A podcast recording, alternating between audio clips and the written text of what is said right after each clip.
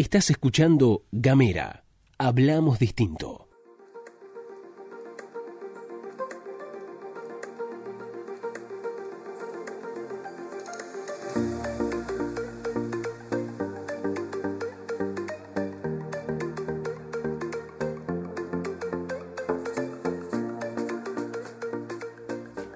Bienvenidos a este capítulo 2 de Bitácora Gorda. Mi nombre es María Fernanda Rossi y además de escribir en internet sobre esta temática, hemos iniciado este camino de los podcasts hace un par de semanas. Bitácora Gorda les va a llegar a través de la plataforma de Gamera cada 15 días y hoy nos toca. Así que les doy la bienvenida y los invito a acomodarse para escuchar hablar de gordofobia, de body positive, de cómo se construye la autoestima de las personas con sobrepeso. Un tema absolutamente tabú que gracias muchas veces a la acción del feminismo ha empezado a ganar terreno y ha empezado sobre todas las cosas a instalarse en los medios de comunicación, uno de los lugares más difíciles para tener un cuerpo gordo. Eh, la gordofobia no es nada más y nada menos que el bullying a los gordos. No hay que adornarlo demasiado.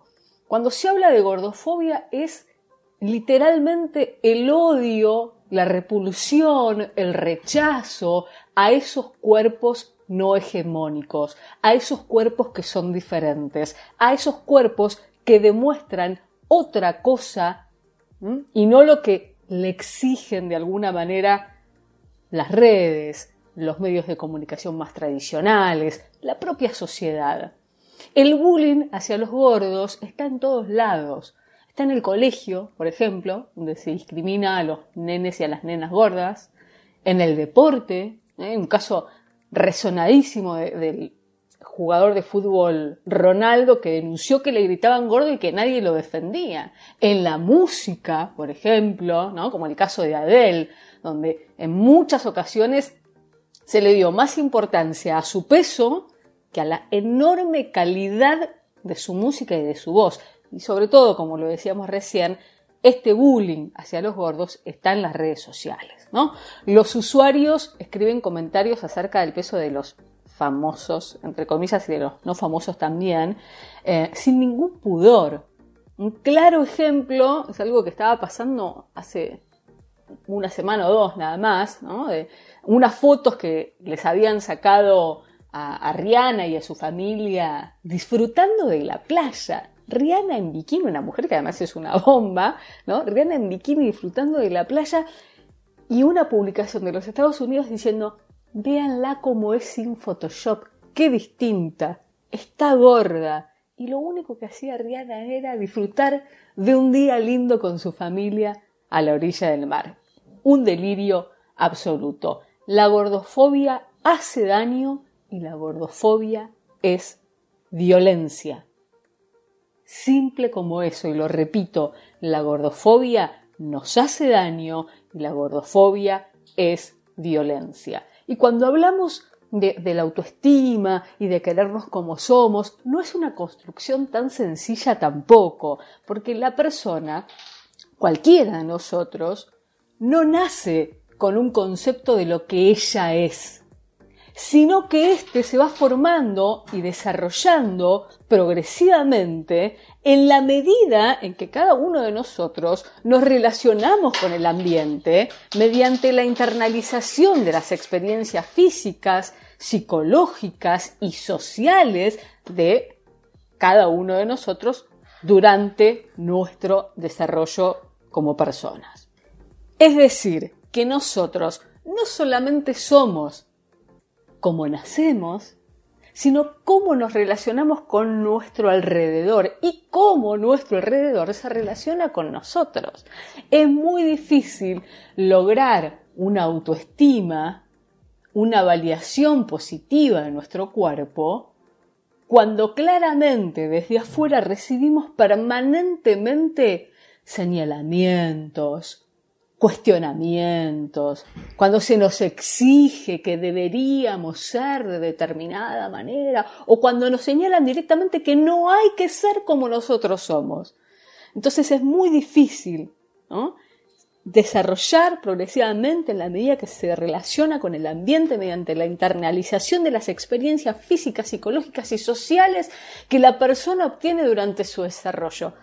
Todo el afuera es parte de lo que nosotros terminamos siendo. No es una cuestión menor, es una cuestión mayor, muy mayor.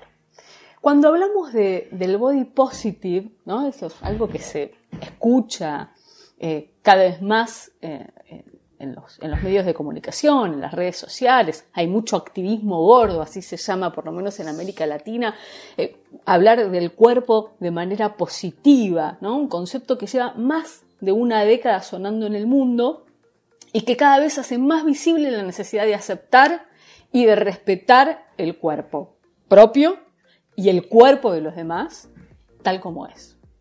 No obstante, esta corriente ha tenido algunas críticas por la naturalidad de sus adeptos que, muestran ¿no? respecto a ciertos temas como la celulitis, las estrías, incluso la menstruación.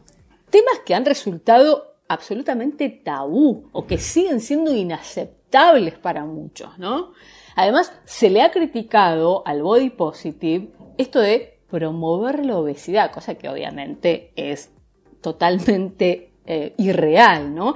Eh, lo único que hace el body positive es hacer visible el tema del respeto a los cuerpos curvis, a los cuerpos diferentes, a los cuerpos más redondeados, de aquellas que no son delgadas como modelos de pasarela, pero que se aman y que se respetan sanamente. Este movimiento del body positive va mucho más allá. Es un movimiento de amor hacia cada uno, hacia cada una, y respeto al propio cuerpo a partir del valor que se deposita en él por lo que es y por su potencial. Es un movimiento social arraigado en la creencia de que todos los seres humanos deben tener una imagen corporal positiva y aceptar sus propios cuerpos, así como los cuerpos de los demás. Somos tan extremistas que a todo le buscamos el pero, ¿no? Es desgastante estar todo el tiempo culpando movimientos que son súper positivos además o filosofías súper sanas y buscándole el extremo a, todo, ¿no? El body positive se trata de vivir positivamente tu cuerpo, de aceptarlo, de quererlo, de respetarlo, es simplemente empezar a disfrutar, a soltar paradigmas y estructuras sociales, peticiones, exigencias físicas autoimpuestas por la sociedad, es eh, asumirse en una realidad y en una verdad, no solamente como una persona en este medio social, también como una persona frente al espejo. Y eso es lo más sano que uno puede hacer. Cuando uno dice, voy a hacer de una forma, este es mi cuerpo, mi anatomía, mi genética, mis formas, mi estructura, así soy yo, me amo y me potencio desde esta estructura que tengo, desde este yo. Si la persona no está saludable es porque no está haciendo las cosas bien. Estar saludable es sentirse cómoda, es estar en equilibrio perfecto, en saber que estoy bien. Esto es una cosa de verdad, de tomar conciencia. Todos sabemos cuando estamos desbordados y cuando estamos llegando a un extremo que no es saludable. Y ahí obviamente lo peor que puedes hacer es un señalamiento. Cuando una persona necesita ayuda porque tiene cualquier tipo de afección, vos no le podés señalar que está teniendo esa afección, sino ofrecerle ayuda y ofrecerle ayuda de la manera más positiva posible. Y acá viene otro capítulo también, que tiene que ver con lo que vemos en las redes sociales de, otra vez, me centro en las mujeres porque lamentablemente es una exigencia mucho más fuerte para las mujeres que para los varones, y que y además pasa en las redes sociales mucho más con las influencers que con los influencers.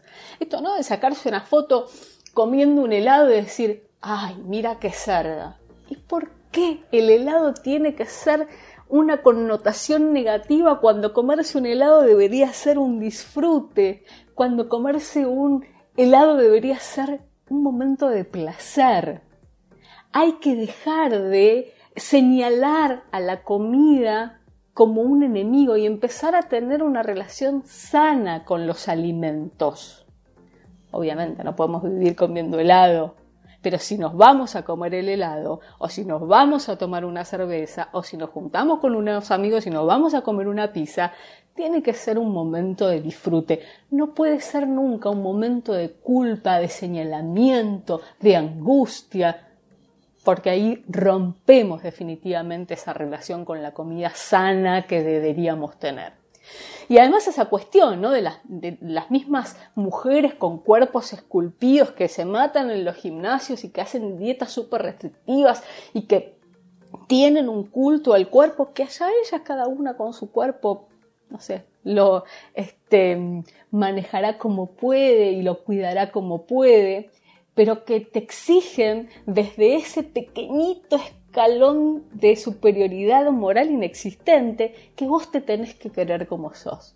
Pero mira qué fácil que es quererse como, como uno es cuando mide, no sé, un metro setenta, pesa 50 kilos, 90, 60, 90 y hace desfiles para ropa interior de una marca hiper reconocida a nivel mundial. No me podés exigir a mí desde ese pedestal que yo me quiera como soy, cuando vos me estás exigiendo con esa imagen que yo sea diferente en realidad. Porque el mensaje es ese, yo me mato en el gimnasio, yo como de determinada manera. Si yo pude, vos podés. Y no siempre es tan así. No siempre vamos todas a poder tener un metro setenta y pesar 50 kilos. Por más esfuerzo que le pongamos. Yo, por ejemplo, no sé cómo crecer 20 centímetros. Me vendría bárbaro, pero no sé cómo hacerlo. Em, y además, otra cuestión.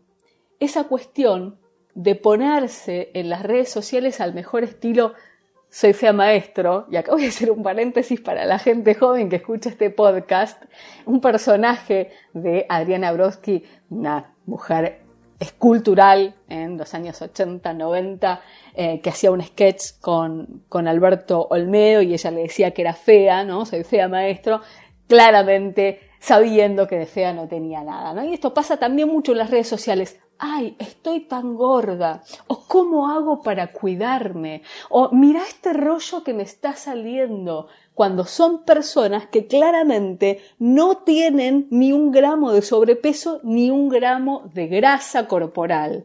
Ese mensaje es aterrador, ese mensaje es muy difícil de subsanar porque te ven millones de personas a través de las redes sociales y quizás la única intención fue esa. Soy fea, maestro, y toda una horda de gente diciéndote, no, no estás gorda, estás divina, no estás gorda, estás preciosa. Y yo les quiero decir una cosa, yo estoy gorda, pero además estoy divina y soy preciosa.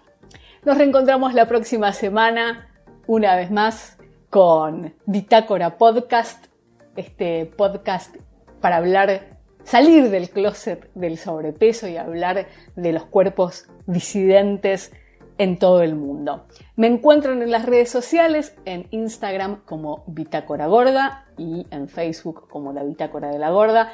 Gracias por los mensajes de todas em, que, han llegado realmente a montones, tanto en Facebook como en Instagram. Muchísimas gracias también por los mensajes que han dejado en la página de Gamera. Ha sido un placer leerlos y por supuesto vamos a seguir tocando los temas que nos han pedido a través de esos mensajes. Muchas gracias.